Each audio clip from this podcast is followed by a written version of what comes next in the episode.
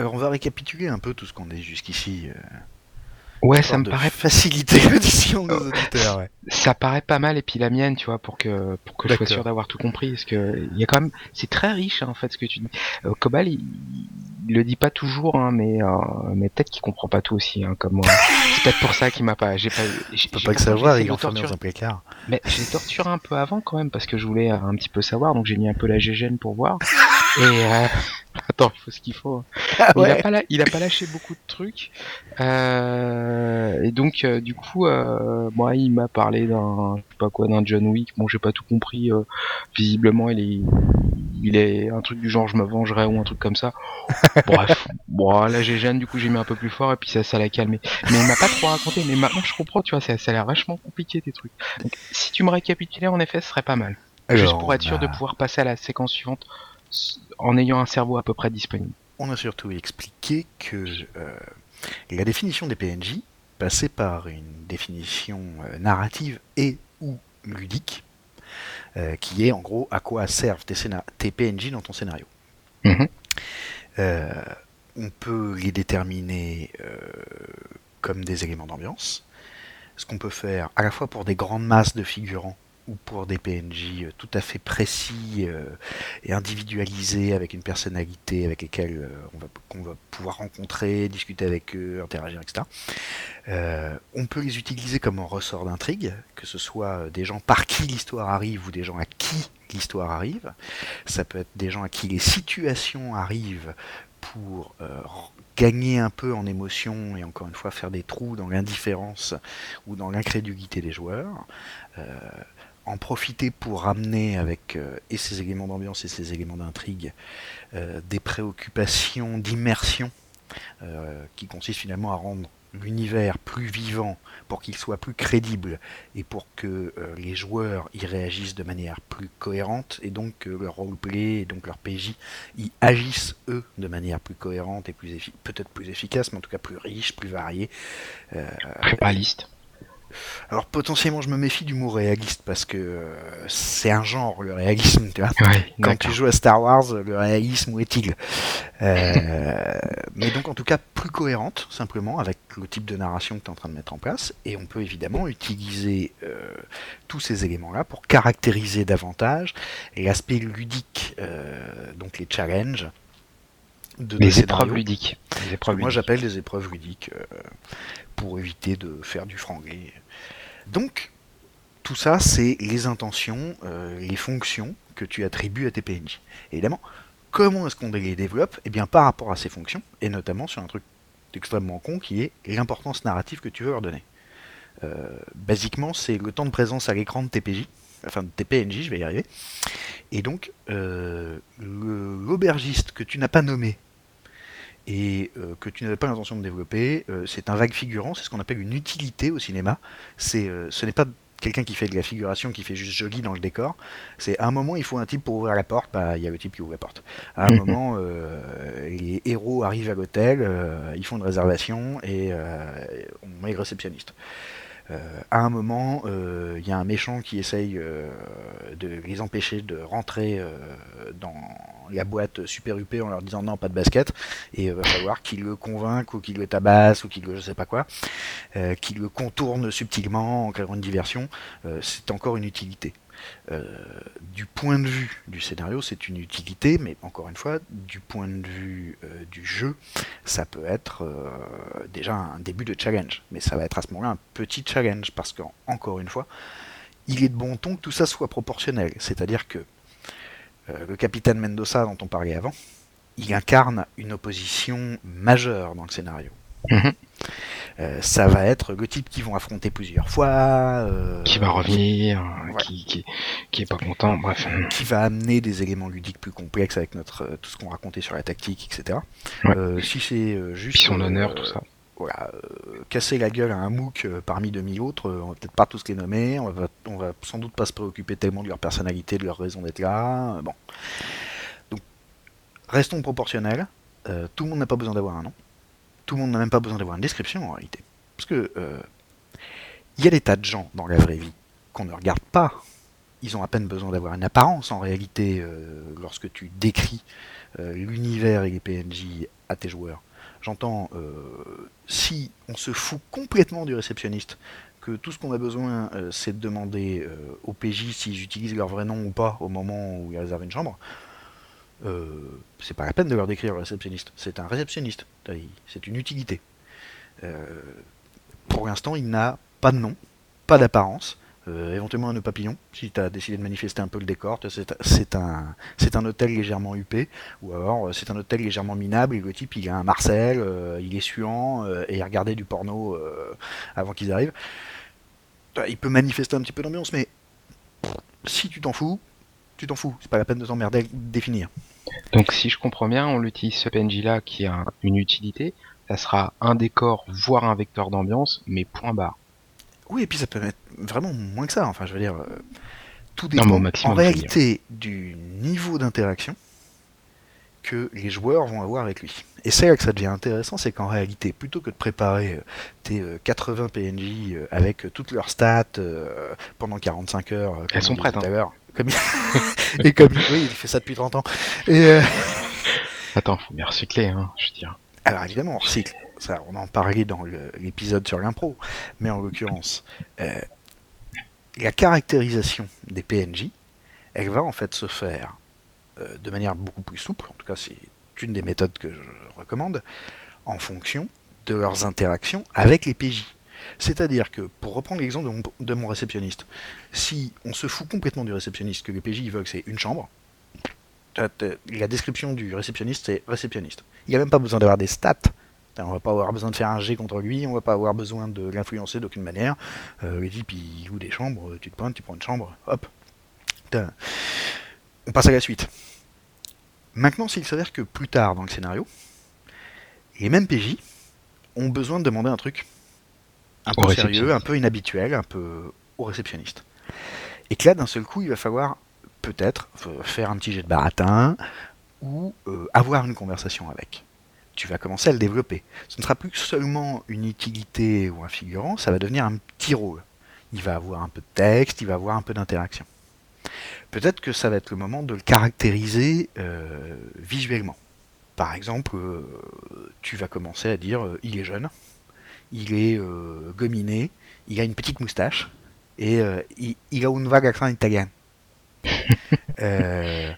si ça se trouve, tu vas euh, lui inventer un début de personnalité. Tout dépend de ce que tu veux mettre en avant. Parce que euh, on parlait tout à l'heure des gens qu'on regarde pas dans la vraie vie, et euh, généralement, quand tu vas chez Hertz pour louer une bagnole, si 5 minutes plus tard on te demande à quoi ressemblait la réceptionniste, à moins qu'elle t'ait particulièrement tapé dans l'œil, t'en sais rien. Ouais. Tu te souviens presque plus facilement du stylo avec lequel tu as rempli les formulaires. Tu as passé plus de temps avec lui. De la même manière, Qu'est-ce qui va ressortir? Qu'est-ce qui va caractériser un PNJ Ça va dépendre beaucoup de l'interaction qu'on a avec lui. généralement, pour une raison euh, qu'on expliquera tout à l'heure euh, si on veut, euh, on a tendance à les décrire physiquement. Mais c'est pas forcément l'élément le plus important d'un PNJ. ils peuvent avoir une tronche tout à fait quelconque. Peut-être que ce qui va être le plus manifeste du PNJ, c'est une humeur, par exemple il s'avère que euh, le réceptionniste est de mauvais poil. Il a peut-être des problèmes, peut-être que euh, les PJ euh, lui demandent un truc qu'il est absolument pas censé faire, et donc au début il, refuse poliment, il y met les formes, puis quand ils insistent, il dit ah, bon écoutez, ça va bien maintenant. Et peut-être que d'ailleurs ça va servir à manifester le challenge. S'il doit y avoir une opposition avec ce PNJ, il est plus intéressant qu'il ait une humeur, une opposition sociale en l'occurrence, qu'il ait une humeur et un caractère plutôt que de savoir s'il a une petite moustache fine et un accent italien. Oui. Mais c'est vrai que c'est le travers habituel. Hein. Je veux dire, un PNJ, on le décrit toujours physiquement. Euh, et d'ailleurs, ça prend un certain temps. Et si les joueurs sont un peu pressés, après derrière, bah, comme par hasard, si on doit faire le, le, raccourci sur quelque chose, ça va être le raccourci sur euh, bah, justement l'humeur ou quelque chose comme ça. Et oui, mais ça c'est parce que effectivement on est dans une on est dans une civilisation qui est très fort basée sur le visuel. On y reviendra sans doute. Mais en l'occurrence, euh, voilà, le truc qu'on veut caractériser euh, des PNJ, parce qu'ils ont besoin d'être caractérisés à un moment, en tout cas quand on commence à interagir avec, et en proportion de l'interaction qu'on a avec, ça peut passer par plein d'autres trucs. Ça peut passer par une situation. J'entends, euh, le réceptionniste est tout à fait prêt à les aider. Il s'avère que par contre, il a encore 45 touristes allemands, le téléphone qui sonne, et euh, le courrier de Monsieur Trucmuche qui est un habitué qu'on essaye de euh, traiter avec plus d'égard que les autres et donc ils ont affaire à un type qui va leur accorder euh, son attention euh, par bribes de 12 secondes euh, au milieu d'un merdier pas possible. Ça va suffisamment rendre l'interaction vivante pour qu'en fait on ne connaisse à la fin euh, pas du tout la personnalité du mec. Euh, on saura jamais s'il a une petite moustache ou comment il était sapé, mais on l'aura rendu suffisamment vivant aux yeux des joueurs pour qu'ils se rappellent du réceptionniste. Et si ça se trouve, si dans deux séances, ils recroisent le réceptionniste parce qu'ils sont toujours dans le même hôtel, euh, il aura une, dimension nouvelle pour eux. Par exemple, ils vont demander il est disponible là, le Ah bah là, écoutez, oui, euh, comme vous rentrez de votre mission à 4h du matin euh, complètement crotté, euh, il s'avère qu'à ce moment-là, il n'y a pas grand monde à la, à la réception et que le type, il a tout son temps pour faire Ah, mais Qu'est-ce qui vous arrive enfin C'est terrible. Est-ce que je peux faire quelque chose pour vous? Euh, déjà, on, voudrait mettre nos fringues au pressing parce que on s'est fait tirer dessus et il y a eu des blessés, il y a eu du sang partout. Est-ce que vous êtes sûr que c'est la priorité? Bah, Écoutez, donc si ça se trouve, il va se manifester euh, comme quelqu'un qui va effectivement essayer de les aider, et puis ils vont peut-être échanger quelques mots avec lui, et puis euh, à un moment, euh, ils vont te demander quel est son nom, et ne serait-ce que pour pouvoir lui parler, ou, et arrêter de l'appeler réceptionniste. Et puis, bah, comme c'est un réceptionniste, si ça se trouve, le nom, il est sur un petit badge en cuivre accroché au revers de sa veste, et ils ne sauront jamais quel est son nom complet. Donc là encore, évitez de nommer tout ce qui bouge dans un scénario. On peut se faire des listes de noms et euh, les attribuer aux gens qu'on a besoin de nommer de temps en temps. On peut éventuellement euh, nommer de manière beaucoup plus précise et beaucoup plus volontaire les PNJ euh, pour lesquels on a des intentions particulières ou dont on veut que le nom reflète quelque chose. C'est pour le, pour le coup un truc que moi je fais assez régulièrement, euh, il m'arrive très régulièrement d'improviser les noms des, des notamment des utilités que par la grâce de leurs interactions, mes PJ élèvent au rang de petits rôles. Euh, comme souvent, je me retrouve à, improviser un nom. Soit j'ai une liste, ce que je fais pour un certain nombre d'univers quand je veux que euh, et, euh, le style des noms reflète une certaine tendance, une certaine ambiance. Ouais. Tu vois, par exemple, je mène une campagne de space opéra où l'une des notions les plus récurrentes en tout ce qui concerne les populations, c'est un considérable brassage ethnique. Bon, quel que soit euh, le, le figurant auquel les joueurs prennent le temps de demander son nom, il aura toujours un nom euh, qui va manifester ce brassage. Donc le type, il s'appelle, je sais pas moi, euh, Abraham Yoshida. Ouais.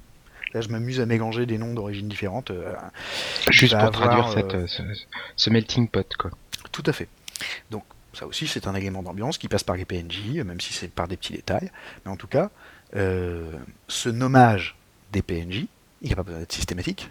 Le réceptionniste euh, s'appelle réceptionniste jusqu'à temps qu'un jour on commence à avoir suffisamment d'interaction avec lui pour qu'on ait besoin de son nom ou pour qu'il soit intéressant de manifester son nom. Et au fur et à mesure que mes PJ vont interagir avec les gens, je vais leur rajouter des couches de caractérisation, je vais leur rajouter des nuances, je vais leur rajouter des finesses, je vais leur rajouter des surprises, notamment parce qu'effectivement, moi perso, euh, ce qu'on disait dans la première partie, euh, j'aime bien que mes joueurs se préoccupent des gens comme si c'était des vrais gens, fassent connaissance avec eux, et que donc, plus ils vont en apprendre sur eux, plus ils vont découvrir des choses qui vont faire contraste, euh, carrément contredire, ou au minimum nuancer ce qu'ils en savaient déjà. Et est-ce que tu as une, euh, une sorte de classification, un ordre dans du type d'information au fur et à mesure que tu vas donner sur ce PNJ Est-ce qu'il y a un ordre type ou euh, au contraire ça dépend vraiment euh, de l'instant et de, de l'utilité de l'utilisation du PNJ ou euh, d'abord tu vas commencer par du visuel, après tu vas utiliser une phrase type, après tu vas plutôt être sur une description olfactive. Est-ce que tu as un... Alors, j'ai pas forcément des éléments précis que euh, j'attache euh, aux PNJ euh, en fonction de leur développement dans un ordre précis. Par contre, le nombre de caractérisations que j'attribue aux PNJ est fréquemment, encore une fois, proportionnel à leur importance narrative. Et donc, par exemple, mes utilités, mes figurants, sont au mieux, ils ont une caractéristique. Et quand je dis une caractéristique, ça peut être euh, un zézément, euh, une grosse moustache, euh, un bonnet ridicule, un mauvaise humeur une situation, une humeur, n'importe quoi. Ils ont droit à un truc. Quand ils commencent à être des petits rôles, Et c'est parfois là qu'il commence à avoir deux, trois trucs. C'est-à-dire deux, trois éléments de caractérisation. Ça peut être un nom. Ça peut être un élément de description. euh, il a les oreilles décollées. euh, elle a euh, trop de rouge à lèvres. bref, ça, se manifeste comme ça. Et puis, c'est le moment où il commence à avoir une caractéristique, ou en tout cas des, des stats au sens Ouais. euh, mécanique du terme c'est quand il commence à y avoir une interaction avec eux, et cette interaction, euh, elle est toujours euh, hyper réduite. Par exemple, euh, un figurant euh, de l'ordre de le videur qui veut pas les laisser rentrer dans la boîte, il n'est au départ défini que par un seul élément caractéristique, et c'est sa capacité à empêcher les PJ de rentrer dans la boîte. Ouais. Des fois, je l'écris comme ça. Enfin, Ouais. on- par exemple, si on était, euh, j'en sais rien moi, euh, si on utilisait le système de Donjons et Dragons 5, je ne m'embête même pas à lui donner des scores, euh, variés, des stats, des bonus de compétences, etc. Euh, mon bonhomme, il a euh, par exemple euh, plus 4 en empêcher les PJ de rentrer. Et quand on va acheter un dé de 20 pour lui, eh ben, ce sera un dé de 20 plus 4. Point. C'est tout ce qu'on a besoin de savoir de lui, c'est à quel point il est capable d'empêcher les PJ d'entrer. Et quelle que soit la tentative qu'ils vont faire, il aura le même score. C'est-à-dire, s'ils essayent de le contourner euh, subtilement, il a plus 4 en vigilance. S'ils essayent de lui péter la gueule, il a plus 4 en combat. S'ils essayent de le baratiner, il a plus 4 en euh, contre-baratin, en volonté, en sagesse, en ce que tu veux, euh, qui vont... c'est un videur à plus 4. C'est donc un videur plutôt balèze, hein, mais c'est juste ça. Si j'ai besoin de caractériser plus de trucs, j'en ajouterai d'autres. Mais au départ, euh, par exemple, le, le contact des PJ qui va leur refiler des renseignements, il a le score renseigner les PJ. Ouais. Et euh, quelle que soit la manière dont les protagonistes vont interagir avec lui, c'est toujours ce score que je vais utiliser. C'est-à-dire, ils ont besoin de le baratiner parce qu'en fait, ils n'ont pas un rond pour payer, mais ils ont quand même besoin de ses, euh, infos. ses contacts et de ses infos. Euh, son score pour résister au baratin est comme par hasard exactement proportionnel, voire exactement égal à son score de renseignement des PJ. C'est même. Dit, ça- voilà. Pourquoi se faire chier à faire des caractères complètes alors qu'il il n'a qu'une seule utilité dans le scénario qui est de euh, son, son, son usage, c'est donner des informations. Par Tout à exemple. fait. Et puis en plus, d'un point de vue euh, de développement ludique, il est logique que la difficulté qu'il y a à lui faire cracher ses infos soit proportionnelle à la qualité des infos qu'il va trouver. Ah bah oui. Donc, le jet de résistance euh, au baratin des PJ euh, pour le convaincre de lâcher ses infos, euh, c'est le même, Bah, il a le même score, que lorsqu'il fera un jet pour leur rendre service, pour leur refiler des infos. C'est proportionnel, c'est tout pareil, on n'a pas à s'emmerder. Au fur et à mesure que les personnages vont avoir plus d'interactions avec mes PNJ, euh, ils vont s'épaissir de plus en plus et on va arriver à ce que moi j'appelle des personnages secondaires. C'est-à-dire, ce ne sont pas des protagonistes, mais ils peuvent défi- être définis aussi bien qu'un protagoniste. Alors quand je dis aussi bien, c'est pas forcément d'un point de vue mécanique, Hmm. c'est-à-dire que moi j'ai tendance, d'ailleurs déjà j'utilise un système de jeu qui me favorise ça en me simplifiant un certain nombre de, nom- de choses où euh, les capacités des PJ sont particulièrement détaillées parce qu'il est utile en termes de gameplay que les joueurs puissent euh, détailler euh, si euh, lorsqu'ils vont essayer de baratiner quelqu'un, ils vont plutôt utiliser leur score d'intelligence et leur score de persuasion pour présenter des arguments solides, avoir un discours rationnel, etc. Ou s'ils vont utiliser leur score social plus séduction. Là, ça va pas faire les mêmes résultats. Mais ça, ce n'est encore une fois intéressant, surtout que pour les PJ. Moi, mes- même mes rôles secondaires, ils sont généralement définis par 4 ou 5 stats, euh, les différentes avec- stats euh, qui vont leur servir d'interaction avec les PNJ ou éventuellement avec le reste du monde. Euh, quand je dis avec le reste du monde, c'est par exemple, euh, pour reprendre mon exemple de la super pilote euh, de SpacePod euh, qui veut participer à la course, évidemment, il faut qu'elle ait un score de pilotage. Ah, Mais il n'a pas besoin d'avoir un, un score de pilotage et des bonus de pilotage extrêmement divers. Elle peut avoir tiens, un score euh, global de pilotage. Tout ce qui est pilotage, elle sait faire au même niveau. Parce que bon, euh, Oui, tout ce qui ce n'est pas son interaction à elle avec l'environnement qui est déterminante pour mon histoire. Non. Donc, je gère tout de manière grossière. Et euh, par exemple, il arrive régulièrement que mes personnages secondaires ils aient euh, un score de baston, euh, un score de social, une capacité globale que j'appelle ruse et qui sert à savoir quand on t'arnaque, faire des plans subtils, qui me sert aussi en perception. C'est la capacité intellectuelle protéiforme qui sert à tout que j'attribue à tous les PNJ qui pourraient se faire arnaquer, attirer dans un piège, embobiner pa- de toutes les manières possibles par les PJ. Et euh, au passage, c'est tellement jouable que moi qui ai régulièrement l'habitude de filer des PNJ à jouer aux joueurs, que ce soit euh, parce que leur personnage principal n'est pas dans une scène et que c'est plus marrant d'incarner. Tu vois, s'il y a une scène de baston et que tu joues le diplomate, euh, c'est intéressant de jouer le chauffeur gros bras qui accompagne les PJ plutôt que ton perso diplomate. Bon, bah, je refile le chauffeur gros bras et là il découvre que sur sa fiche il y a marqué euh, les gens 15, euh, ruse 6, ouais, il est pas, intellectuel, hein, c'est pas pour ça qu'on l'a embauché. Et euh, par contre, volonté 12 parce que euh, ça le caractérise un peu et que j'avais décidé que celui-là il est particulièrement volontaire déterminé. Et ben on peut le jouer avec en fait. Et si ça se trouve, il a quelques indications de roleplay euh, du style, euh, il est, euh, c'est le chauffeur gros bras qui est toujours de bonne humeur et toujours poli, qui a ouvert la porte. En fait, il aime bien faire ce boulot. il se balade en bagnole.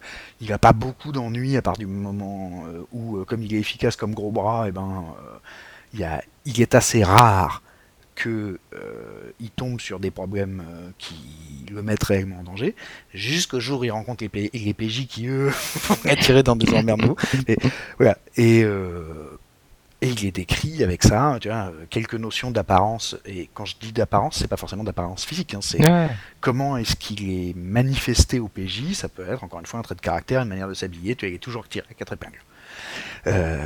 Assez régulièrement, euh, si tu demandes à mes joueurs à quoi ressemble ce, PNJ, euh, ils vont te répondre euh, physiquement, on sait pas quelle couleur de cheveux il a, on sait pas s'il est grand ou s'il est petit, on sait pas s'il est jeune ou s'il est vieux. Tout ce qu'on sait, c'est qu'il a son béret ridicule et que c'est à ça qu'on le reconnaît, parce que c'est ça son élément de caractérisation.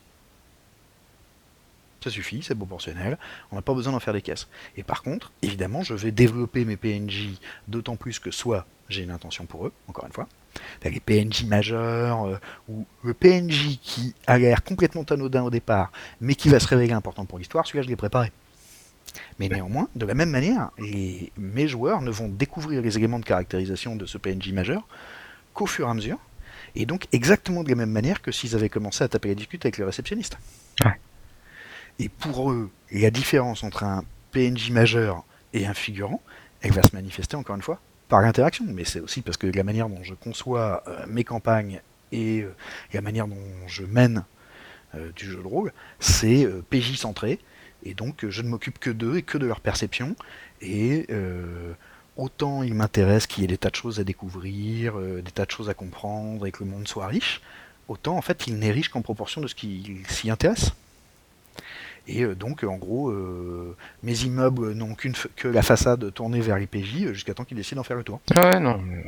En fait, tu, tu, tu, tu utilises l'économie de la chose, parce que après tout, c'est vrai. euh, Le, le travers habituel du, du jeu de rôle, c'est de se dire, on décrit tout, on a des univers ultra décrits, on décrit tout de A à Z, mais du coup, être habitué à avoir des suppléments qui décrivent toutes les villes d'une planète, tous les PNJ, quoi, une grande partie de PNJ d'une ville et compagnie, euh, te font tomber dans le travers de faire pareil dans ta campagne, alors que les joueurs, euh, ils vont prendre le virage à gauche au lieu d'aller prendre le virage à droite, et donc tous les trucs que tu as décrits qui sont au virage à droite, tu les as décrits pour rien, ou tu vas les recycler, mais ça va peut-être plus être très cohérent parce que tu as pensé de façon globale.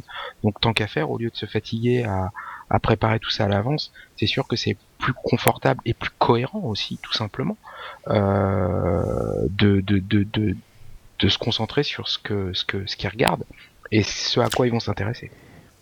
Et au passage, se concentrer sur ce qu'ils regardent, ça va nous amener à une autre notion que j'aime beaucoup, en tout cas que j'utilise très très largement quand je mène, c'est la subjectivité des informations. C'est-à-dire que je ne décris pas les PNJ de la même manière à tous les joueurs. Ah, Euh, je vais prendre un exemple classique. On, on- on ressort notre chauffeur gros bras euh, que euh, un PNJ beaucoup plus important que lui a confié euh, à nos protagonistes pour les accompagner à un endroit précis. Bon. Euh, pour l'instant, euh, il ne s'y intéresse que comme une utilité, c'est le mec qui fait avancer la bagnole. Et puis, euh, peut-être, je vais avoir, parmi mes PJ, le diplomate du groupe, il commence à discuter un peu avec lui, parce que il compte en tirer des informations.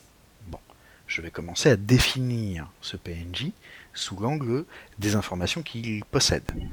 Et si ça se trouve, ces informations, elles sont complètement inutiles d'un point de vue ludique, d'un point de vue euh, politique, etc.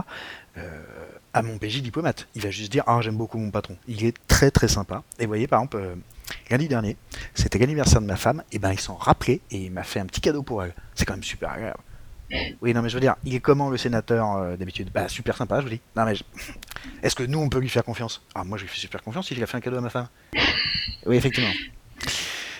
Eh oui, parce que, là encore, tu vois, comment caractériser un personnage Se préoccuper de ses propres préoccupations. Au passage, c'est un des éléments de caractérisation. Euh, Ouais. Je leur ajoute des motivations, un caractère, euh, un mode de pensée, euh, au fur et à mesure du besoin. Si à ce moment-là, il y a dans la même bagnole euh, le PJ combattant du groupe, et qui me dit euh, Moi, je suis plutôt curieux de savoir ce qui vaut en combat euh, gros bras.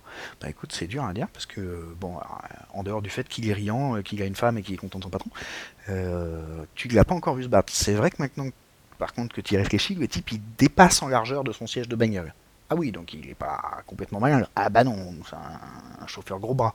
Mais euh, il est armé Hmm, Tu sais pas s'il est armé Fais-moi un petit jet de perception. Écoute, euh, tu es sans doute le seul à l'avoir remarqué, mais euh, il y a une bosse sous, sous sa veste. tu dirais que oui, probablement. Mais euh, à ce moment-là, les autres joueurs ne sont pas censés le savoir. Enfin, plus exactement, Ouais. les autres personnages, les autres PJ ne sont pas censés le savoir. Euh, autrement dit, si à un moment un des joueurs euh, euh, qui, ne s'en était pas préoccupé me dit je demande son flingue au, PNJ, je vais lui dire non, tu sais pas qu'il a un flingue. Bon, je lui demande s'il a un flingue. Ok, bon, bah, vraisemblablement il en a un, mais il veut pas le sortir ou il va pas le donner tout de suite, faut pas déconner non plus. Mais donc, si par contre j'ai dans le tas un personnage qui est particulièrement psychologue et qui, pour une raison X ou Y, veut savoir des trucs euh, particuliers sur euh, mon PNJ gros bras. Mettons qu'on va l'appeler Nestor, ça m'évitera de faire des, des périphrases. Au passage, assez souvent, c'est comme ça que mes, euh, mes PNJ finissent par être nommés. hein. C'est quand j'en ai marre de faire des périphrases. Quand j'en ai marre de l'appeler réceptionniste ou quand j'en ai marre de l'appeler chauffeur gros bras, il finit par avoir un prénom. Euh, et donc, Nestor, euh, s'il y a mon PJ psychologue qui décide de savoir ce qu'il a vraiment dans la tête, euh, évidemment, je vais lui conférer une psychologie à ce moment-là. À partir des intentions narratives que j'ai pour l'ensemble de ma campagne, pour cet épisode-là particulièrement, et de ce que je veux développer comme interaction vis-à-vis de mes PJ. Alors déjà, ça veut dire, euh, je veux régulièrement développer les interactions que les joueurs veulent, parce que je suis quand même aussi là pour leur faire plaisir. Mais, et que, tu vois, si t'as un psychologue dans le groupe, euh, enfin, c'est un mec qui a, qui a tout misé en psychologie, c'est quand même dommage de pas lui permettre de savoir ce qu'il y a dans la tête des gens. Mais donc, euh, c'est à ce moment-là que je vais inventer une psychologie à Nestor, et euh, ils vont découvrir que Nestor euh, est un type, par exemple, si j'ai prévu qu'il sache effectivement très bien se battre, il a probablement appris dans des circonstances pas fun. Ça, c'est typiquement le genre de compétence qu'on n'apprend jamais dans des circonstances Ouais, rigolotes. ça, c'est clair. Et donc, si ça se trouve, Nestor est un ex-commando euh, qui faisait partie euh, de l'escorte du corps diplomatique, et c'est comme ça qu'il a rencontré le sénateur Bidule quand il était ambassadeur à tel endroit. Euh, et parce que il lui est arrivé des trucs horribles à Nestor, tu vois, il a un PTSD en titane, euh, il fait des cauchemars affreux, mais depuis qu'il travaille pour le sénateur, il a une vie beaucoup plus calme, ça lui permet de se rééquilibrer, d'avoir un boulot où en plus, tu vois, il commence à un horaire et il finit à un horaire fixe. Il peut donc rentrer chez lui, donc avoir une vie sociale, avoir une femme, et donc ils vont découvrir que Nestor est un grand traumatisé de guerre qui est doucement en train de revenir à la vie civile et euh, avoir une vie euh, plus riche, euh, plus émotive, etc. Si mon but c'est de mettre mes joueurs sur la piste de l'émotion, évidemment, je vais essayer de l'arranger, je vais, je vais essayer d'en glisser dans tous les PNJ à chaque fois qu'ils vont se, pencher un peu sur ce qui se passe à l'intérieur d'eux. Et donc, bah, tout ça, les petites figures de Nestor, sa crispation particulière quand les coups de feu commencent à, à tonner à travers la pièce, etc. euh, je vais manifester pour le PJ psychologue. Alors que pour le PJ guerrier, euh, il s'avère qu'il a un Beretta.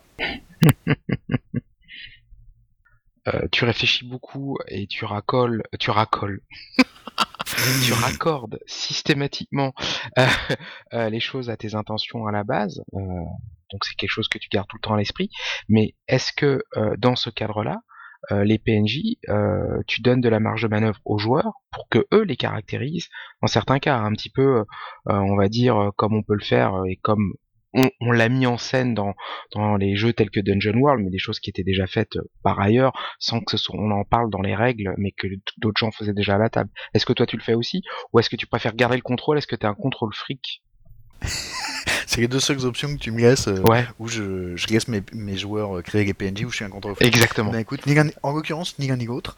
Euh, je le fais un peu, mais je le fais pas beaucoup, et je le fais dans un cadre relativement contrôlé. Alors quand je dis contrôlé, c'est pas moi je garde un contrôle dessus, c'est je fais en sorte que euh, je ne tombe pas sur la rap de mes joueurs. Ils viennent de finir une scène de combat, euh, ils appellent euh, le contact médecin, tu vois, le charcudoc qui est marqué sur leur fiche de cyberpunk, et je leur dis bien justement, décris-moi le charcudoc. Parce que je peux le faire.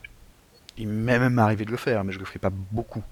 Par contre, il m'arrive régulièrement de leur proposer des situations où ils ont euh, jusqu'à la prochaine partie pour réfléchir à un PNJ. Par exemple, cas classique, euh, mes PJ, euh, enfin mes joueurs ont décidé d'engager les PNJ pour les aider dans leur mission. Je leur dis bon bah voilà, qu'est-ce que vous voulez comme profil? De quel genre de gens vous avez besoin? On se met vite fait d'accord sur ce dont il y a besoin, et à ce moment-là, on décide si j'ai envie de les créer moi-même, ou si eux, en fait, ça les amuse de développer euh, punch. Et par exemple, dans ma campagne de Space Opera, il est déjà arrivé que euh, décident de recruter euh, un personnage euh, qui est à peu près comme ci comme ça, qui a telle compétence, tout ça. Moi, je leur propose un vague concept parce que ça nous amuse de jouer la scène de recrutement où les PJ sont derrière un bureau et les candidats défilent et ils font Hum, oui, je ne sais pas, qu'est-ce que vous avez comme expérience en la matière? Et, et quand ils ont choisi ça, quand ils ont décidé qu'ils embauchaient machin, parce que leur- ses compétences lui plaisent, je- moi je les décris de manière très brève. Mais comme ça va être maintenant un membre de l'équipage des PJ, et donc probablement un personnage jouable de temps en temps, un peu comme Nestor tout à l'heure, Mhm. euh, ça m'intéresse que des joueurs qui s'y intéressent particulièrement le créent eux-mêmes. Donc à ce moment-là, je dis euh, à mes chers joueurs, bah écoutez, euh, est-ce que c'est un rôle qui intéresse quelqu'un particulièrement autour de la table Oui, euh, machine a levé la main, Ah bah écoute, machine, il est pour toi. Alors euh, bah voilà, euh, tu sais ce que j'en ai défini. ce PNJ, il est comme ci, comme ci, comme ça, il a trois éléments de caractérisation, on a dit qu'il a à peu près telle compétence. Je te file une fiche vierge, prépare-nous ce qui sera probablement ton PJ numéro 2 ou ton PJ numéro 3 euh, pour la prochaine fois. En fait, donc c'est pas tant que tu contrôles la chose, mais c'est que tu leur demandes en aucune manière d'improviser sur le sur le vif un PNJ, mais tu préfères ménager un temps pour qu'ils puissent le faire à tête reposée et que ça serve des objectifs plus précis qui sont évoqués ensemble. Et puis qui sont les- vraiment les leurs en leur donnant le temps de réfléchir? Je ne suis pas contre le fait de demander aux joueurs d'improviser des trucs, simplement euh, j'essaie d'être réaliste avec le type de résultat qu'on peut en attendre. J'entends. Lorsque tu... Non, non, mais c'est pas une vanne. Non, non, mais je... Lorsque tu joues à Dungeon World ou à Lady Blackbird, et où toute la table est entraînée depuis qu'on a commencé la séance à inventer des trucs. Ouais. Parce que il est dit que le MJ va poser des questions et qu'il sera au- il reviendra aux joueurs d'y répondre. Euh, ils sont chauds, euh, ils sont un peu dérouillés, ils ont entendu les idées des autres, ils sont pas pris au dépourvu. Je ne fais pas ça au milieu d'une campagne où mes joueurs sont pas prévenus. C'est Ouais. pas- charitable de leur dire au moment où ils sont euh, en train de roleplayer euh, leur perso qui s'est pris une balle dans la jambe et qui fait Ah, appelle le Charcudoc. Ouais, bah alors d'abord, c'est qui le euh, Pardon C'est qui le Charcudoc C'est à toi de me le décrire. Le, le- le joueur, euh, si ça se trouve, il a euh, des chips plein la bouche, ou à ce moment-là, il est en train de noter un truc sur sa feuille de perso. Il, il peut légitimement me dire Oh bah c'est pas cool de me prévenir Bah, donc je les préviens. Après, euh, voilà, dans le cadre d'une partie où l'improvisation va reposer sur les joueurs et où tout le monde est prévenu et tout le monde est accepté, ça ne me dérange pas de le faire. Euh, dans mes campagnes plus classiques où euh, les joueurs savent qu'il a un truc, c'est moi qui vais les gérer, euh, je ne leur refile pas mon boulot sans les prévenir ou sans leur demander. Mais par exemple, c'est déjà arrivé il n'y a pas très longtemps, on discute un peu, de, on débriefe un peu la campagne. Je demande euh, aux joueurs euh, qu'est-ce qu'ils voudraient, est-ce qu'ils ont des demandes particulières, des envies particulières. Et euh, à ma grande surprise, un de mes joueurs me dit Ah ouais, au fait, ce PNJ, avec qui on a eu des interactions depuis le début, en gros, le PNJ qui. La nana qui me déteste parce que c'est la chasseuse de primes qui nous court après depuis deux épisodes, et, à qui, et dont on a ruiné la vie. Cette nana, ils lui ont. ils lui ont bousillé son vaisseau bousillé son équipage. Ils l'ont fait mettre en tôle à leur place. Elle a été blessée dans une fusillade qu'ils ont déclenchée. eux. Allez, Enfin, laisse-moi deviner, il va se la faire. il veut pas se la faire. C'est pas aussi simple que Non, ça. non, mais je- Il veut une, il veut une intrigue sentimentale avec elle. Et voilà. Eh ben écoute, Ça, euh, du à challenge. je dis bon bah très bien, mais ce PNJ, je l'ai à peine décrit. Est-ce que toi, t'es prêt à la décrire de façon à ce que un, elle gagne en épaisseur, suffisamment pour que ce soit un personnage qui commence à avoir des sentiments, pour qu'il y ait une intrigue sentimentale, ou une absence de sentiments qui soit intéressante. Et si tu es prête à la développer, euh, tu la développes un peu plus, euh, tu lui donnes un peu de background, euh, on l'épaissit un peu, et moi, je rajouterai les éléments de challenge qui vont faire qu'il y aura une épreuve sentimentale dans ton intrigue sentimentale. Et donc, on crée des PNJ ensemble. Mais euh, voilà, l'impro totale euh, qui prend les gens au dépourvu, je trouve ça pas bien sympa. Euh, en tout cas, ça ne devrait arriver qu'aux joueurs qui l'ont voulu. Et notamment, c'est-à-dire qu'au strict minimum, si je tombe telle la misère sur le monde, sur le dos d'un joueur pour lui dire Eh bien, justement, décris-moi le PNJ de garde que ton perso de truand connaît, euh, qui a le droit de me dire Oh non, pas là, juste pas là. Ouais, d'accord. Euh, pas maintenant. Ou alors, laisse-moi un quart d'heure et puis j'y repense, mais euh, pas maintenant. Tac, qu'il soit pas obligé. Et alors, s'il s'avère qu'on en a, on a besoin pour la scène immédiatement et qu'il me dit euh, pas là, bah tant pis, c'est moi qui le fais. quoi. Ouais, j'entends. Ok. Donc, on- Pourquoi? Parce que toi, tu fais beaucoup de créer les PNJ par les joueurs? Non, non, alors, non, non, je posais la question justement. non, non, je, je, je suis d'accord avec toi.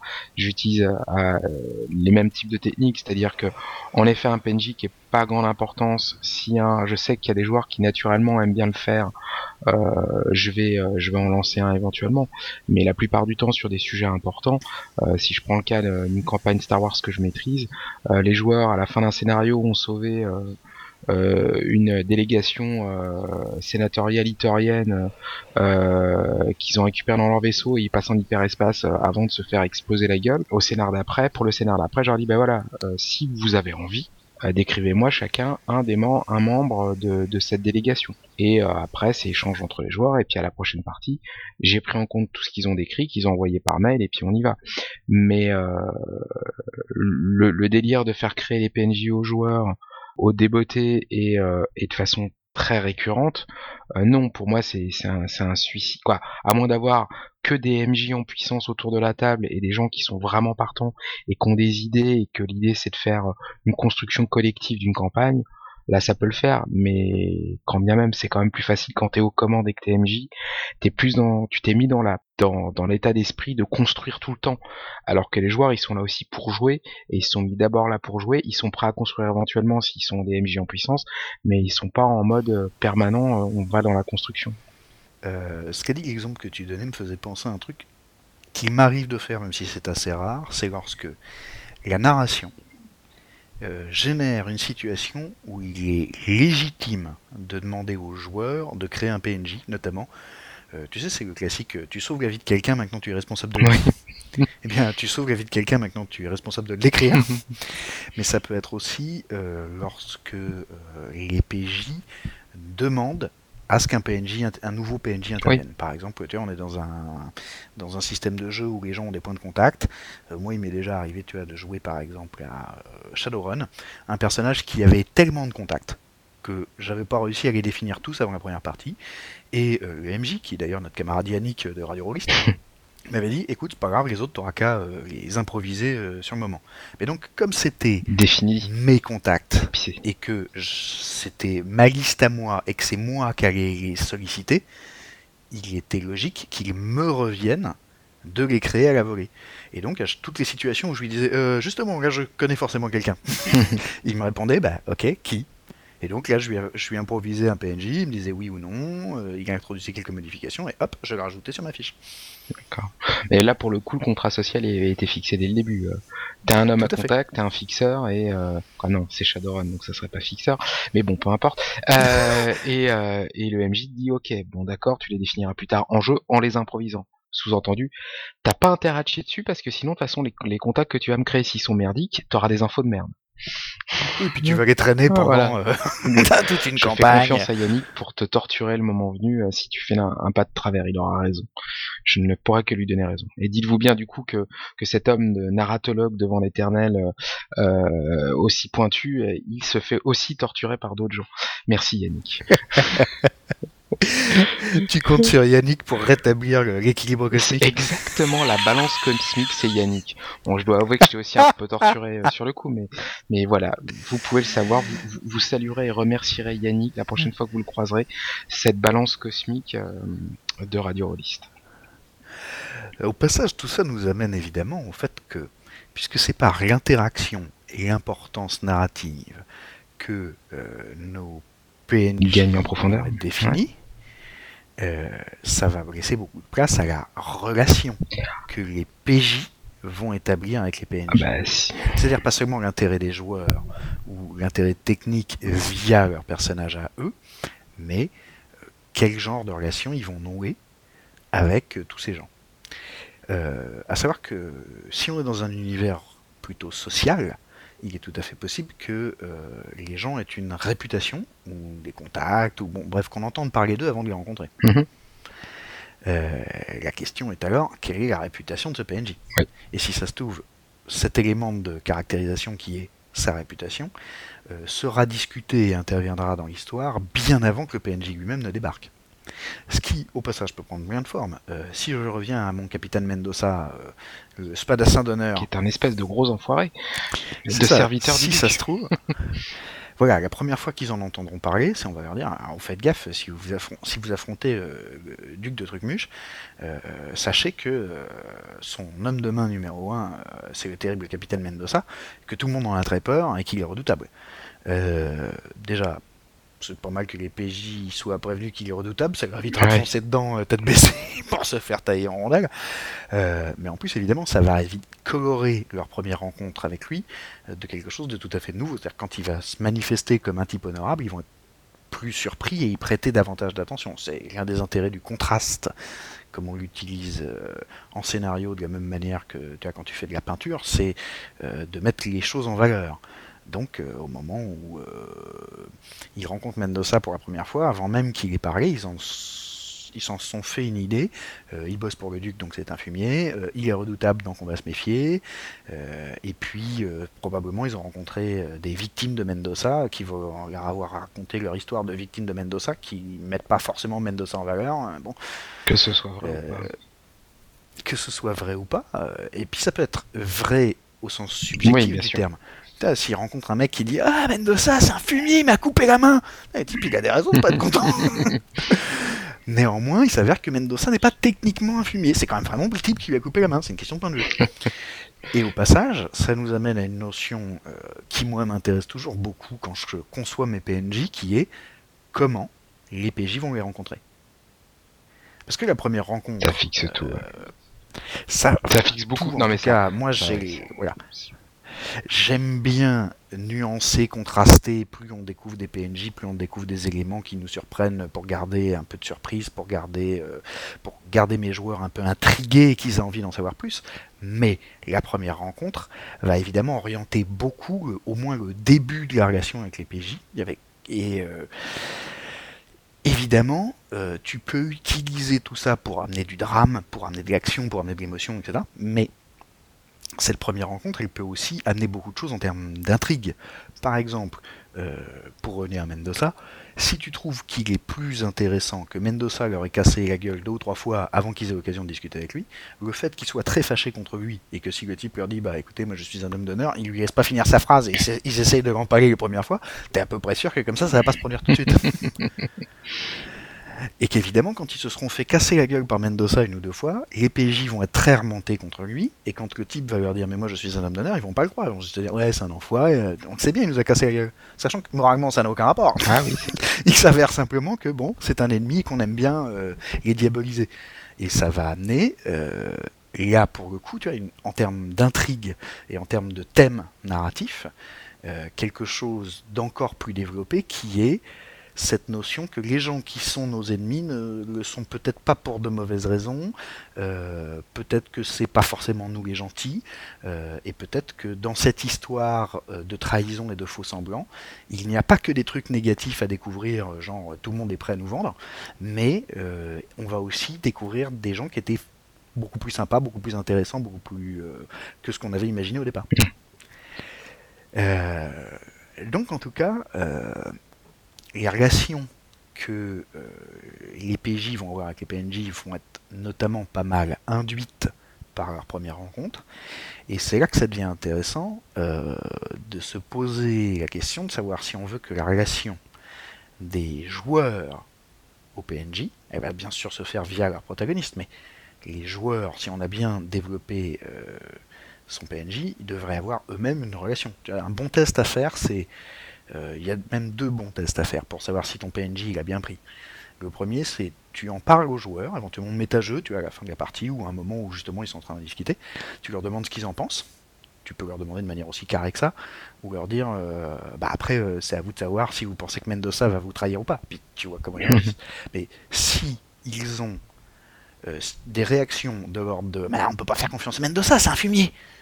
Tu sais que ton PNJ, il a un peu mieux pris que s'ils disent, on peut pas faire confiance à Mendoza, il a un score de combat plus important que le mien. C'est clair. Et le deuxième test, pour moi, c'est lorsqu'il s'avère que tous mes joueurs n'ont pas le même point de vue. Sur le même. Sur un PNJ. Ça, ça veut dire que mon PNJ est assez riche pour qu'il ait euh, manifesté suffisamment de, variété, de facettes de personnalité pour que tout le monde n'ait pas adhéré à la même chose et que les différentes relations, et c'est pas forcément des relations extrêmement suivies ou extrêmement étroites, hein, mais que mes, PJ, mes différents joueurs aient, via leurs différents PJ, des rapports différents au même PNJ. Et si s'avère que euh, les joueurs se retrouvent à débattre pour savoir si machin est un salaud ou si bidule est un imbécile, euh, et qu'ils n'aient pas tous le même point de vue, c'est sans doute que ton PNJ commence à avoir une existence pour eux qui dépasse le cadre de ces stats ou de la petite illustration que tu leur as refilée euh, pour commencer à être une personne. Ouais. Multifacette en l'occurrence, vu que c'est d'autant plus raccord qu'ils ont des avis différents sur le, sur, sur le gars. D'ailleurs, au passage, tu parlais de réalisme tout à l'heure. C'est quand même un des trucs euh, qu'on peut noter si on est un petit peu attentif. Euh, une bonne manière de savoir si on a des interactions riches avec une vraie personne dans la vraie vie, c'est d'en discuter avec les potes qu'ils connaissent aussi et de s'apercevoir qu'on n'a pas tous le même point de vue dessus. Euh, toi, par exemple, euh, quand je dis toi, par exemple, c'est toi et moi, par exemple. Il y a un certain nombre de gens euh, euh, qu'on connaît tous les deux, sur lesquels on n'a pas du tout le même point de vue, ce qui manifesterait assez bien qu'en fait ces gens-là sont suffisamment euh, variés, suffisamment complexes pour qu'on n'ait pas les mêmes relations avec eux. Ils sont pas tous gentils basiques. Non, je, pense. gentils des fois, gentils avec certains, euh, faciles d'accès, etc. Et puis c'est aussi révélateur, et c'est là le deuxième euh, truc qui m'intéresse très fort, c'est de nos propres caractères. Non, non, c'est juste qu'en fait, t'as absolument aucune conscience humaine, donc tu réalises pas qui sont les gens. C'est juste pour ça. Je veux dire, la, la vérité, la seule vérité vraie, c'est moi qui la détiens. Mais bon, ça, c'est un sujet d'un autre jour. Donc toi tu es la vérité, Yannick est la balance cosmique, et Cobal est dans le placard. Pas mal. Et tu vois, et, et quand même, on a un sacré microcosme hein, chez Radio Rollist. hein. La vache, il se passe des trucs. On est tous Euh. bons pour se coucher. Mais donc c'est un autre élément intéressant des relations PJ-PNJ, c'est qu'évidemment, ça va permettre aux joueurs de faire du roleplay, c'est-à-dire de manifester leur propre personnage dans sa relation au PNJ. Et donc ça nous ramène à la question, est-ce que tu veux euh, des relations libres ou des relations induites? Et donc est-ce que tu vas influencer tes joueurs via leur PJ, euh, via la narration, via les épreuves ludiques, pour qu'ils aient une certaine relation avec certains euh, PNJ parce que cette relation t'intéresse euh, en termes d'intrigue, euh, en termes d'ambiance, en termes de tout ce que tu veux, ou est-ce que tu vas les laisser les manifester eux-mêmes et les nouer eux-mêmes, ce qui nous ramène un peu à la notion précédente de non pas laisser les PJ, ou en tout cas les joueurs, créer les PNJ, mais laisser les PJ donner aux PNJ une manifestation particulière dans ton histoire qui va dépendre de leur réaction à eux et des rapports qu'ils décident d'établir. Bah, c'est un peu le de, quelle, quelle couleur ou quelle orientation ils vont donner au projecteur. en fait. Tout à fait. Et puis aussi, d'une certaine manière, quel genre d'histoire ils veulent raconter avec Mm. ce PNJ. Euh, ça peut être aussi explicite que lorsque l'un de mes joueurs me dit Ah, j'aimerais bien avoir une, une intrigue sentimentale avec la PNJ qui nous déteste. Ah oui, c'est intéressant. tu, sais que ça va être compliqué Je sais que c'est compliqué. C'est pour ça que je te le demande. C'est ça qui m'intéresse. Très bien, c'est ça qu'on va faire. Et euh, ou ça peut être complètement euh, implicite, voire complètement inconscient. Euh, et un joueur a pris un PNJ en grippe, et alors que tout le monde, tous les autres finalement, dans leur rapport beaucoup plus simple et beaucoup plus positif avec ce PNJ, racontent finalement l'histoire du type gentil, t'as un joueur qui raconte l'histoire du même PNJ mais méchant. Et ces différents aspects vont être présents dans la campagne par la manifestation euh, des PJ, par le- la manière dont ces PJ se représentent le PNJ et par la manière dont ils vont interagir avec. Il y a, il y a aussi euh, la possibilité d'utiliser le PNJ comme un outil pour mettre en avant des éléments du PJ que le joueur voudrait mettre en avant aussi. Tu vois, le, Tout côté euh, l'utiliser dans l'autre sens. Le PJ, en effet, il veut euh, montrer que son personnage c'est euh, quelqu'un d'un peu fleur bleue. Ah, Ok, bah on va introduire du PNJ qui va avoir l'intérêt dans l'histoire euh, pour pour essayer de développer une relation sentimentale qui est pas partagée. L'exemple de ton joueur qui veut une relation avec une PNJ qui est, l'ennemi du groupe, quoi. Voilà, c'est Tout à fait, ça peut même permettre de faire effectivement du développement de personnages, notamment le joueur en question. Lorsqu'il m'a demandé ça, euh, je lui ai dit au, au passage, tu sais que ça va être difficile en termes de challenge, parce que ton perso n'a même pas un score de séduction. Et il me fait, mais justement, j'entendais le développer. Je voulais que mon personnage devienne un peu séducteur. Très bien. Et bien donc, il va se faire les dents et apprendre la séduction à la dure contre une chasseuse de primes surarmée qu'il déteste. ça, Ça va être ça peut intéressant. bien se passer. Mais- C'est ça. Mais si ça marche, clairement, euh, ton perso aura mérité des points d'ex pour Ah bah. Et comme ça, tu pourras développer cet aspect-là. Et si ça ne marche pas, si ça se trouve, ça va par rebond créer une, autre intrigue sentimentale avec un autre PNJ, euh, parce que euh, le PJ aura progressé Bah, un peu, il aura un peu de séduction, il pourra draguer quelqu'un d'autre, il pourra tenter de rendre la chasseuse de primes euh, jalouse, mais si ça se trouve, ça va tellement bien marcher la séduction via quelqu'un d'autre que la nana, la chasseuse de primes va être encore plus odieuse avec eux parce que maintenant elle est jalouse, et que lui va se retrouver avec une deuxième intrigue Ouais. sentimentale qui est j'ai dragué une nana pour en rendre une autre jalouse, mais ça a tellement bien marché que maintenant j'en ai une qui est amoureuse de D'un autre côté, en appuyant sur ce bouton-là, il a dit je veux ouvrir l'armure de mon personnage et montrer qu'il est sensible et qu'il a machin. Donc par définition, il a ouvert la boîte de Pandore et euh, advienne que pourra. On verra ce qui se passera euh, quoi qu'il arrive. Donc si ça marche pas avec Sachant- elle, tu vas générer de l'histoire et tu vas et tu vas pas t'arrêter en si bon chemin. Ça serait pas drôle. Tout à fait. Sachant qu'il n'a pas juste, euh, enfin, il n'a pas forcément euh, ouvert euh, l'armure de son perso. Là, en l'occurrence, effectivement, c'est un peu ça. C'est aussi manifester le côté sentimental du perso. Mais comme c'est un personnage, comme c'est un protagoniste qui est un peu dingue, c'est aussi permettre de manifester son niveau de dinguerie.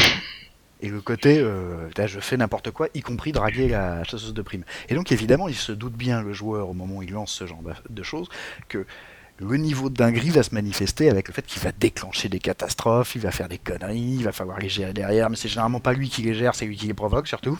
Et donc ça va permettre d'ailleurs à ses petits camarades de participer, de jouer ensemble, ce qui était le thème de certains de nos carnets ludographiques précédents. Euh, parce que c'est eux qui vont devoir gérer le merdier que lui il aura Sauf généré. qu'à la différence près, c'est que dans ce cas-là, c'est le joueur qui te demande euh, de donner accès à la boîte à outils. À le coffre à outils magique là que tu as. Hein Il dit oh, Le ouais le coffre à jouer, voilà, excuse-moi, le coffre à jouer. Ouais, excuse-moi euh, MJ, euh, je pourrais ouvrir le coffre à jouer et après c'est les copains qui vont subir les conséquences avec moi. Ouais ouais ouais ouais, pas de problème. Maintenant que tu dis avec plaisir. Oui, parce que assez souvent en sortant un jouet du coffre, t'en renverses quelques-uns à l'extérieur. Alors certains vont aller rouler aux pieds d'autres joueurs qui vont avoir Qu'est-ce que t'es maladroit, c'est scandaleux. C'est ça. Et d'autres vont juste marcher sur la petite voiturette qui traînait sur le plancher et se faire très mal. en tout cas, euh, évidemment, les relations entre PJ et PNJ, elles vont évoluer. Et comme en réalité, c'est le MJ qui incarne les PNJ, pour la plupart d'entre eux en tout cas, euh, ça veut dire que le MJ va avoir une certaine influence sur cette relation via la manière dont il joue les PNJ.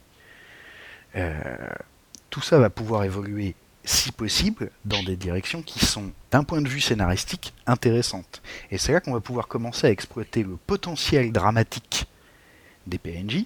Je te disais tout à l'heure, les PNJ peuvent servir à faire des trous dans la différence des joueurs pour y glisser Ouais. des trucs. Euh, ce n'est pas forcément que sur des émotions basiques. Si quelqu'un doit mourir dans ton scénar, par exemple, euh, être tué par le capitaine Mendoza pour être sûr de pourrir la relation avec pour trois épisodes, ce serait bien que ça tombe sur un PNJ que les PJ et les joueurs aiment déjà beaucoup.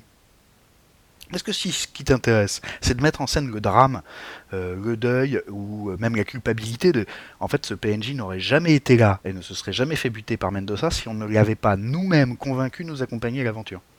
Ça va évidemment prendre, ça va avoir beaucoup plus d'impact et prendre une toute autre importance dramatique si ça tombe sur euh, quelqu'un avec qui ils ont déjà des relations.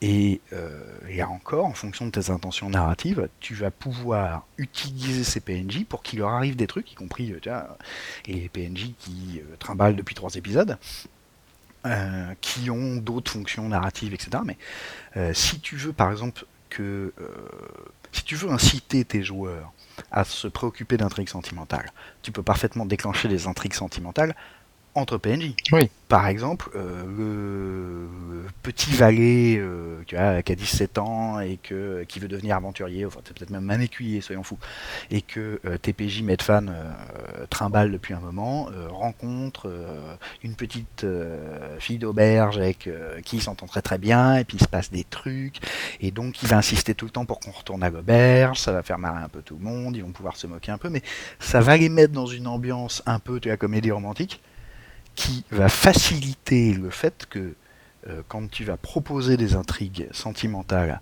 euh, à tes joueurs, ils vont les accepter d'autant plus facilement que la notion a déjà été abordée, tu vois, via les PNJ.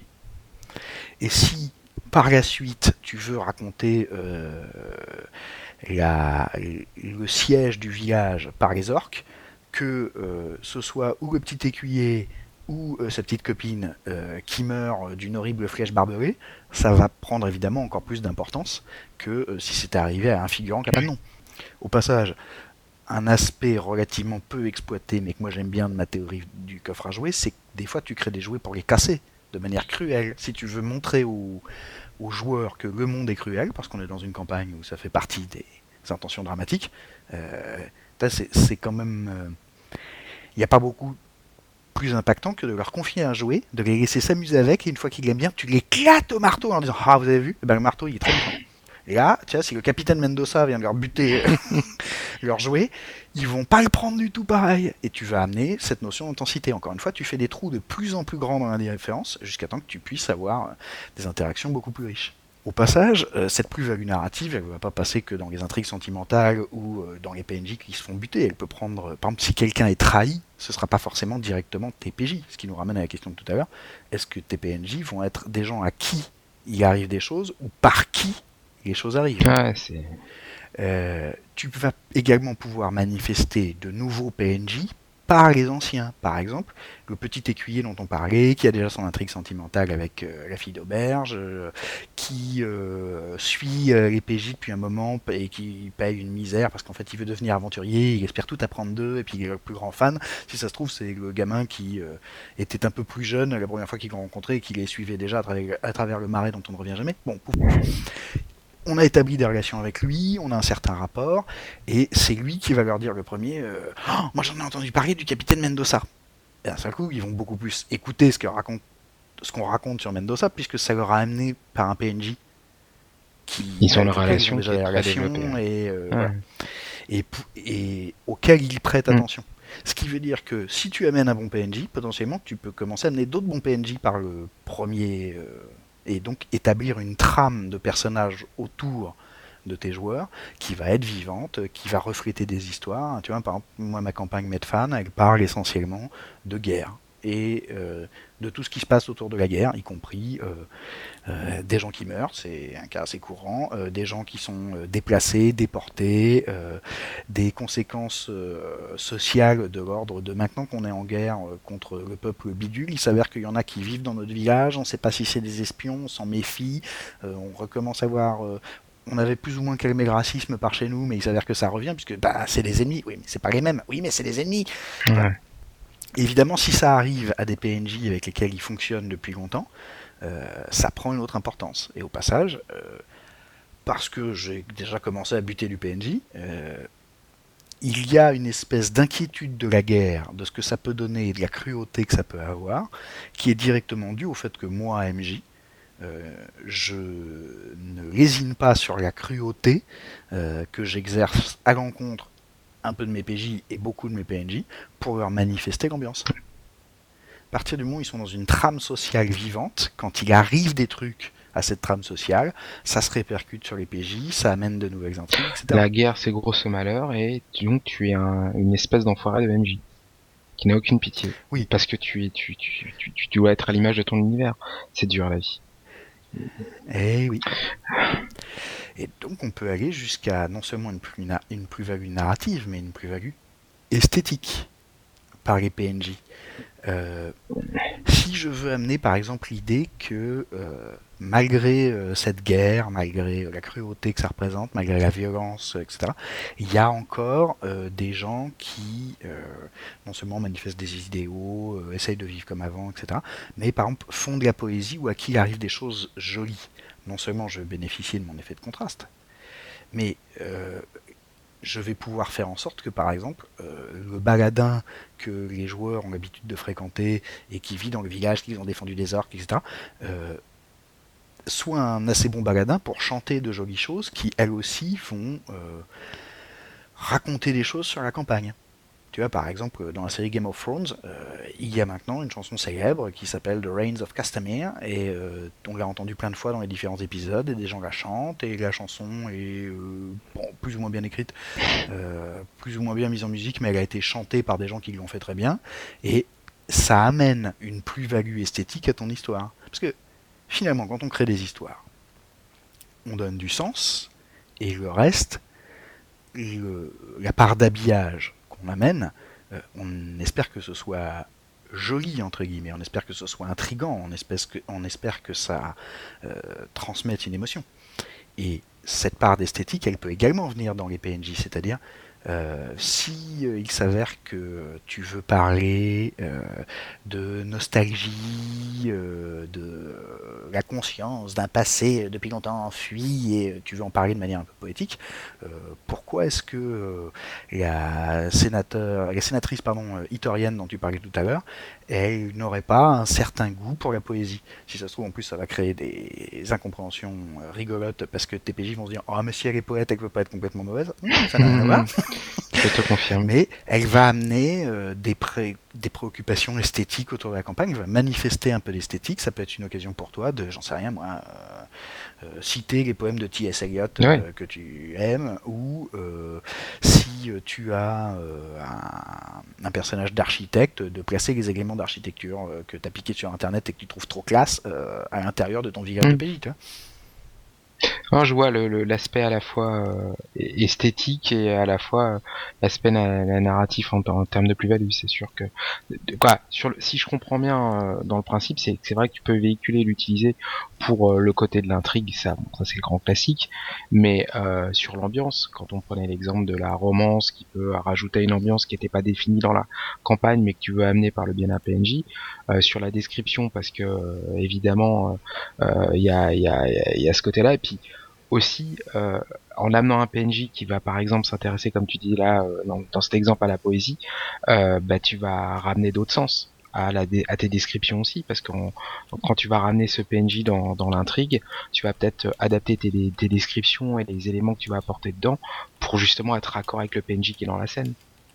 Et donner une tonalité qui soit différente de ce qu'ils ont par ailleurs quoi et euh, justement, euh, en, continuant sur, sur cet aspect-là, euh, parce que là pour l'instant on parle sur les PNJ, donc tu avais dit au début dans les descriptions qui sont la description des PNJ, elle est fonction du projecteur qui est donné, c'est-à-dire leur utilité, s'ils sont jetables, s'ils vont revenir, et est-ce que les PNJ, les PJ commencent à, à développer une relation avec eux. Euh, le truc, c'est comment dans tout ça, euh, parce qu'on parlait d'éléments, mais comment dans tout ça, tu traites les sens, les différents sens euh, dans tes descriptions et dans euh, euh, la vie de la relation entre les PJ et les PNJ. Donc tu parles des aspects sensoriels du PNJ, qu'est-ce qu'on voit Exactement. Euh, et, et qu'est-ce qu'on peut, euh, ouais, qu'est-ce qu'on voit, qu'est-ce qu'on entend, qu'est-ce qu'on sent, qu'est-ce qu'on touche, etc. Quoi, l'essence dans le sens large du terme. Je le traite pour le coup de manière tout à fait différente euh, en fonction de ce que je veux faire avec mon PNJ, donc de mes intentions narratives ou de mes intentions ludiques. Euh, déjà, la, description en jeu de rôle, la manière dont moi je la pratique de manière plus globale, ça peut être également les lieux, les situations, etc. Euh, ça implique toujours une mise en scène.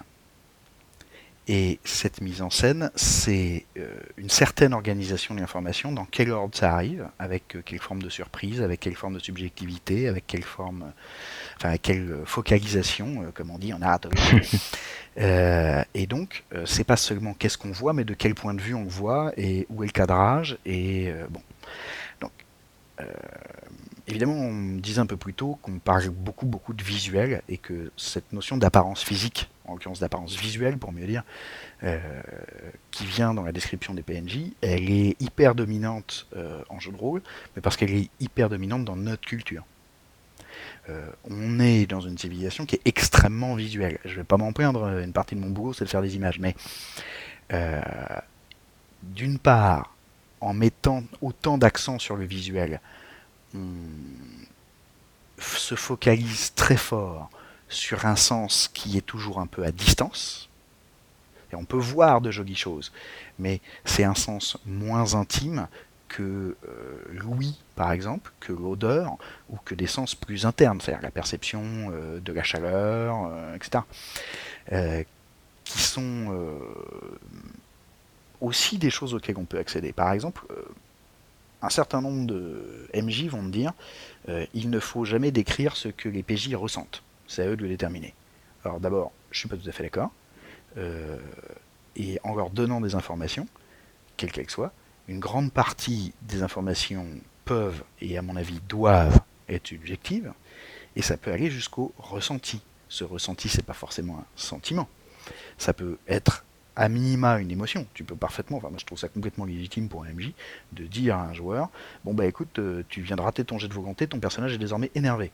Tu l'interprètes comme tu veux, mais maintenant il est, il est énervé quoi. À l'inverse, tu peux dire, bon bah ouais, effectivement tu as réussi ton jet de volonté, ton personnage malgré la situation est donc plutôt calme. Tu l'interprètes là encore comme tu veux, il va prendre les décisions qu'il veut, s'exprimer comme il veut, mais en mode plutôt calme. Ça me paraît, en tout cas personnellement, complètement légitime, et par ailleurs je pratique un système de jeu où ce genre de choses, les émotions, euh, les aspects roleplay sont inscrits dans la mécanique. Donc bon, bah, Ouais, puis ça, ça permet de légitimer quand tu rencontres quelqu'un en plus dans la description d'un PNJ que tu rencontres, tu peux avoir des réactions réflexes de la personne quand toi tu rencontres quelqu'un. euh, tu peux euh, ne pas le sentir ou au contraire, euh, tu vois, il- rien que de le voir, son la façon dont il te serre la main avec sa main molle, ça te, ça te met hors de toi, quoi, ça t'énerve. Et, et du coup, fait. Euh, de décrire en tant que MJ aux joueurs, ça a du sens quand même parce que ça fait partie aussi de choses euh, qui sont pas définies forcément dans sa fiche ou qui sont définies parce qu'il aime pas les gens qui sont pas francs du collier. Et ben euh, en décrivant le truc, euh, justement, il te sert avec la main molle, euh, une main moite et molle. Il te regarde voilà, pas franchement dans les yeux, euh, il parle pas clairement, il tourne autour du pot trois quarts d'heure avant de dire ce qu'il a l'air, tout à fait. Mais alors tu peux le faire de manière subjective, euh, subtile et induite, c'est-à-dire tu leur dis pas il t'est désagréable, mais il a la main molle et moite et machin, etc. Et puis tu le laisses déduire, ah bah non, il me plaît pas. Ou tu peux effectivement euh, l'expliciter plus nettement que ça, mais effectivement une grande partie euh, de ce qu'on perçoit du monde est en fait extrêmement subjectif, et euh, spécialement dans nos rapports aux gens, on en parlait tout à l'heure. Mais donc en termes de sens, quand tu disais quelqu'un qu'on peut pas sentir, l'expression vient du fait que tu vois, il y a des odeurs qui nous plaisent ou pas. Et faire intervenir euh, l'odeur d'un PNJ, c'est un bon moyen de manifester un sens Ouais. intime, une information sensorielle qui est intime. Euh, vous rencontrez euh, le sénateur Bidule, il cocotte à 12 mètres parce que le mec il se trempe tous les matins dans votre Cologne. Euh, si tu veux, il y a des gens qui vont te faire Ah, c'est un gros loser, et d'autres qui vont faire Ah putain, qu'est-ce qu'il a à cacher?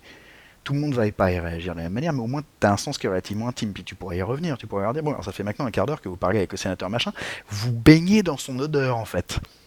Même toi qui fumes, euh, Marcel, euh, tu ne sens pas l'odeur de ta clope, tu sens l'odeur de l'autre Et Cologne. tu commences à avoir un sacré mal de veux- tête. C'est ça. Si tu veux rendre quelqu'un désagréable, c'est un bon moyen. Euh, tu peux évidemment décrire euh, des choses beaucoup plus, même visuellement d'ailleurs, hein, des choses beaucoup plus complexes ou beaucoup plus variées que simplement l'apparence visuelle de quelqu'un. Tu peux décrire comment il bouge. On parlait tout à l'heure de euh, le guerrier de notre groupe s'intéresse à Nestor le gros bras et découvre que Nestor est un ex-commando. Ça peut se manifester sur des trucs un peu subtils au départ. Nestor ne fait pas de bruit quand il bouge. Il maîtrise ses gestes, il a une souplesse telle que, la plupart du temps, Nestor ne fait pas de bruit quand il bouge. Tu dis ça la première fois au guerrier. Qui va se dire, ah bon, tiens, bon, est-ce qu'il est un peu ninja sur les bords? Est-ce qu'il un peu... hein? Ensuite, euh, tu lui dis, euh, tu lui manifestes que Nestor esquive souplement les gens dans la foule. Alors que pourtant, Nestor, euh, on a décrit que c'était une armoire à glace, qu'il a pas l'air très très malin, que bon... Ok, manifestement, il y a un truc chez Nestor, si tu. Physiquement, le mec a une certaine maîtrise, quoi. Tu peux ensuite manifester, quand vous laissez tomber un objet, Nestor le rattrape avant qu'il touche le sol.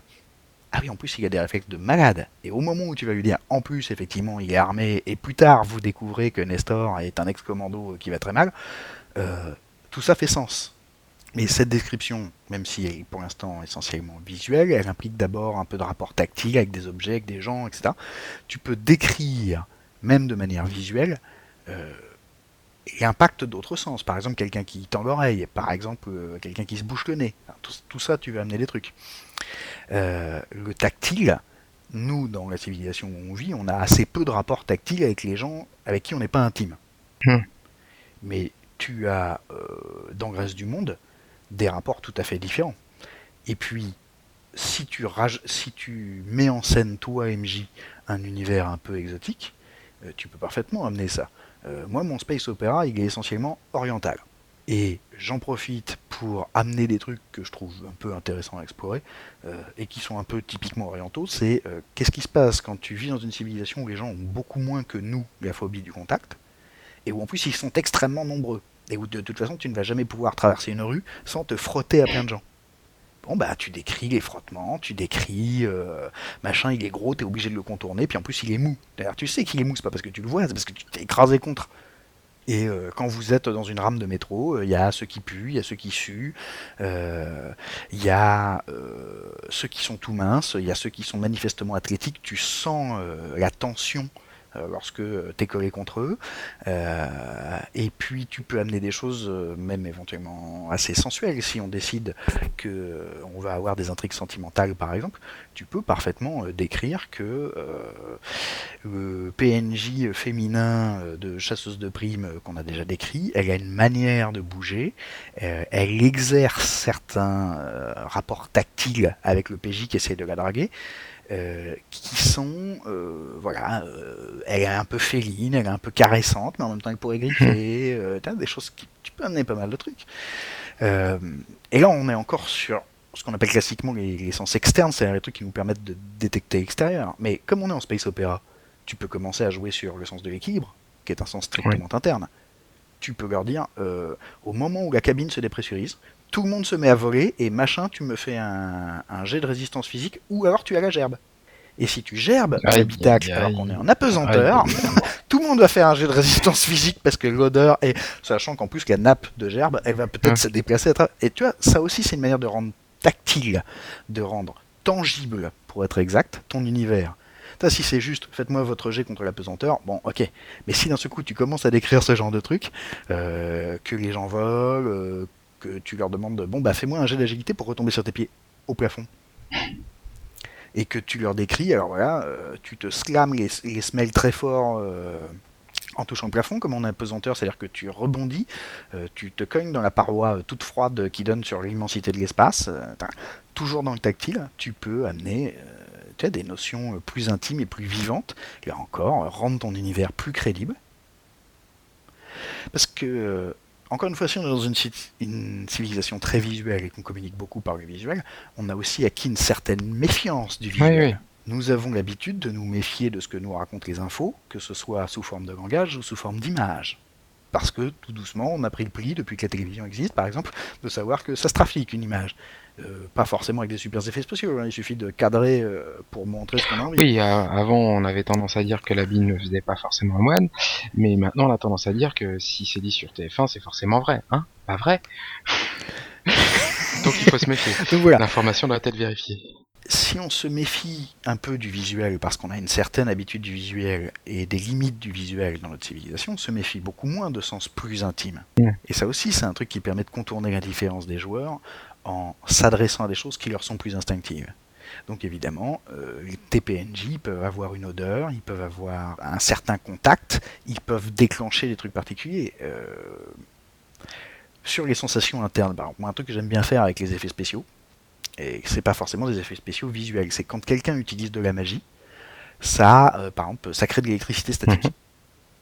Euh, c'est alors que le mage balance son éclair, machin, euh, fait ton jet d'éclair. Ouais, ça marche, tu as électrocuté l'orque. Cela dit, t'as déclenché de l'électricité statique, et maintenant, l'elfe, elle a euh, une choucroute euh, sur la tête, parce que tu lui as fait dresser tous les cheveux.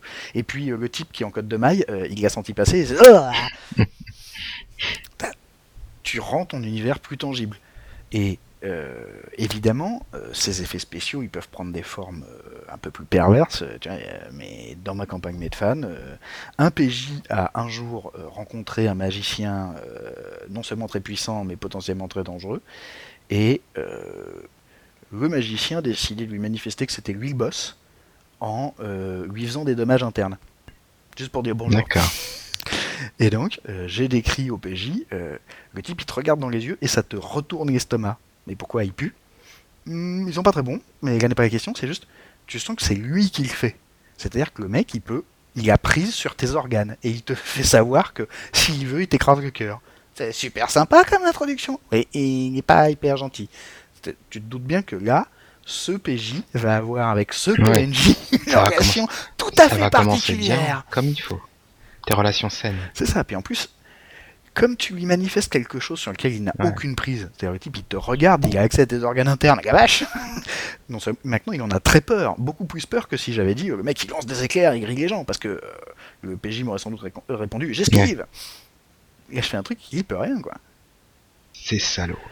Donc tous les sens évidemment peuvent servir euh, pour manifester euh, tes PNJ, mais aussi en termes d'interprétation, puisque c'est comme ça, c'est de ça qu'on commence à parler en fait. Ouais, mais il va falloir en parler sérieusement. Moi, je serais, je serais plutôt tenté, pour le coup, de un peu de récapituler euh, ce qu'on ce qu'on vient de dire pour qu'on on puisse vraiment passer au dernier nœud de la chose, parce que c'est- Vous n'avez pas tort. mais bon, au boulot, hein, feignasse. Eh ben, récapitulons. Donc, le développement des PNJ, euh, il se fait selon deux axes. Le premier, c'est ta préparation, elle est proportionnelle à tes intentions pour ce PNJ. Tes PNJ majeurs, tu vas leur donner une profondeur, une complexité, mais aussi les manifester euh, de manière plus riche dans tes descriptions, qui ne vont donc pas être que visuelles, mais sensorielles de différentes manières. Que pour un figurant. Euh, parce que tu veux manifester effectivement cette importance pour ce PNJ, mais ça c'est de la préparation. Et puis, il y a les PNJ qui vont être caractérisés de manière progressive par l'interaction avec tes PJ, non plus selon tes intentions, mais d'une certaine manière selon les intentions des joueurs, en fonction euh, de, du rapport qu'ils vont vouloir établir, même de manière complètement implicite et parfois complètement inconsciente, avec ces PNJ. C'est le bon vieux coup de le réceptionniste ne commence à avoir un nom que le jour où les PJ veulent avoir une interaction personnelle avec lui. Tant qu'il s'agit de prendre leur courrier et de lui rendre les clés, euh, on s'en fout. Et tout ça va être progressif, ce qui veut dire, et c'est bien pratique pour nous les MJ, qu'on n'est pas obligé de tout préparer. On peut préparer des éléments généraux, on peut, si on a des intentions narratives claires, euh, simplement se contenter de noter dans un coin qu'on voudrait que l'univers manifeste tel genre de choses et qu'à chaque fois que les PJ vont interagir avec un PNJ, on va faire en sorte que ce PNJ manifeste tel ou tel élément de la narration. Et au passage, leur caractérisation va être dépendante de l'attention que les joueurs, via leur personnage, vont manifester au PJ, et donc c'est pas la peine de décrire ces bots à moins qu'un PJ les regarde. Euh, voilà pour le développement. Et dans notre troisième partie, nous allons attaquer euh, le gras, c'est-à-dire l'interprétation des PNJ.